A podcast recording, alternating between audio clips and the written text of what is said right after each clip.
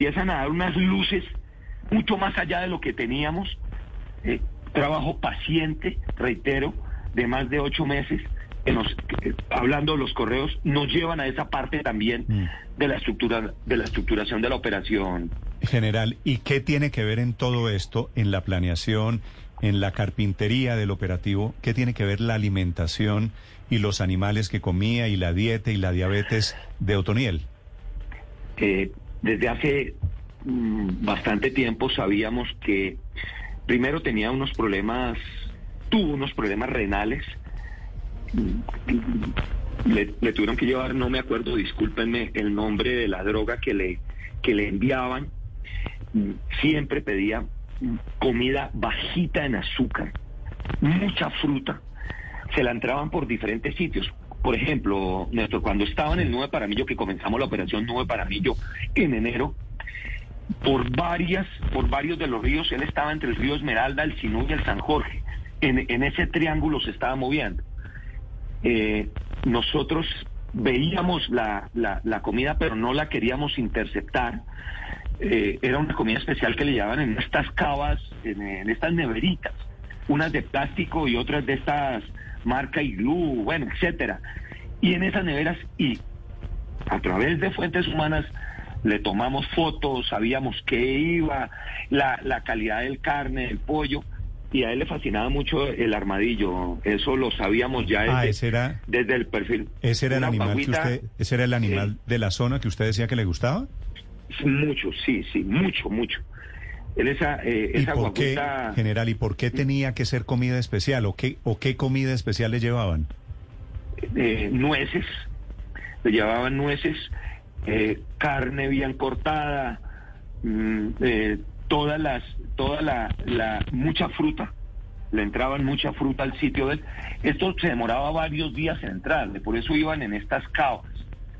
Eh, y pastas y otras, otras comidas especiales que uno sabe que no es para, para un delincuente cualquiera, es decir, esto no lo come el delincuente del anillo de seguridad. La forma en que iba, eh, era, sabíamos que iba para él y, y bueno, parte de ese trabajo es el que precisamente cuando co- también comienza a moverse esa logística, sabemos que ya se comienza a mover.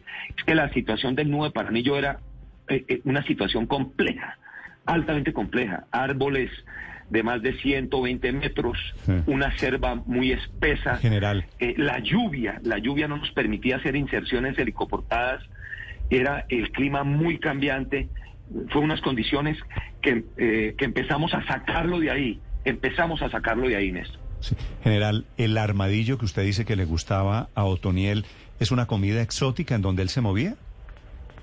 No, no, no, no, no, no. eh, eh, los campesinos y los indígenas de esa zona comen eso y el burre, el burrecito también le fascina a él, que es especie de un cuchillinillo muy pequeño.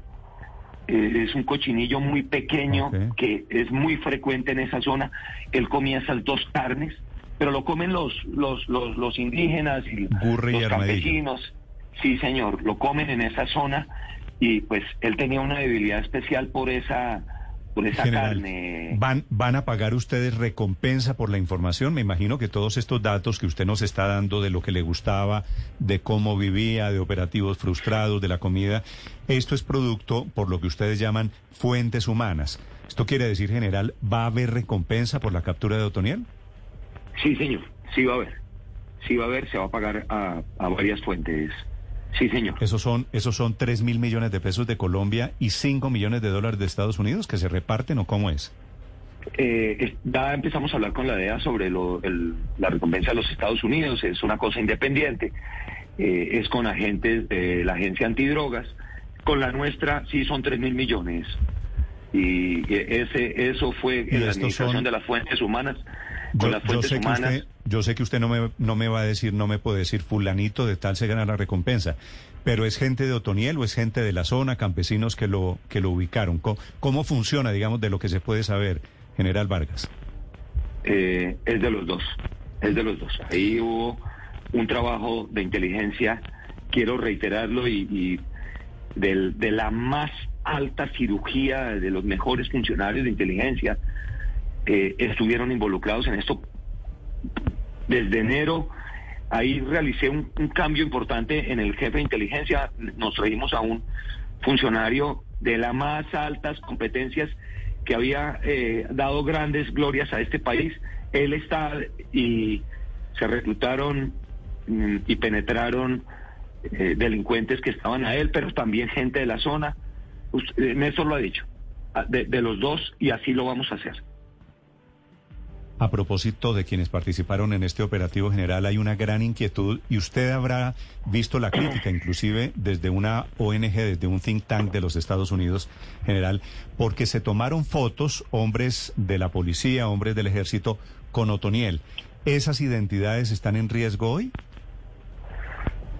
Mm, esa, esa imprudencia de ellos, que creo que fue por la, por la felicidad de este gran resultado para los colombianos, y en honor a, todos los soldados y policías fallecidos. Mm, creo que es el, momento de, calor de ellos. Eh, pero también, y, en esto es claro, eh, también para la confirmación del objetivo que fueron de las fotografías que nos llegaron al puesto de mando para empezar a hacer los primeros estudios morfológicos. A pesar de que esta persona dijo que Otoniel, nosotros realizamos la labor técnica, dactiloscópica y morfológica del descarte de que él era. Por eso eh, fue el tiempo en que dimos la noticia, en que le pude confirmar al señor presidente con toda la seriedad técnica científica de que se trataba de este delincuente, con todo el descarte pericial y, eh, ese es el protocolo que siempre tenemos. Mm con cualquier persona que tiene un requerimiento judicial. Hacemos este, este trabajo pericial. Sobre el tema de las selfies, digamos, para aprender, para ponerlo en propositivo para futuras capturas, de aquí en adelante no vuelve a haber selfies con el capturado. Pues, estamos, ayer precisamente eh, estábamos dando las instrucciones y bajando esas, esas nuevas órdenes para todas las, las, las operaciones que vienen.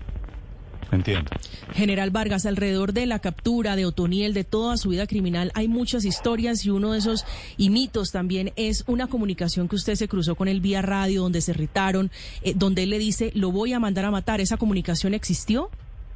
No, no, nunca, nunca, nunca existió. Mm. Eh, eso es parte de las, de las cosas que se van tejiendo.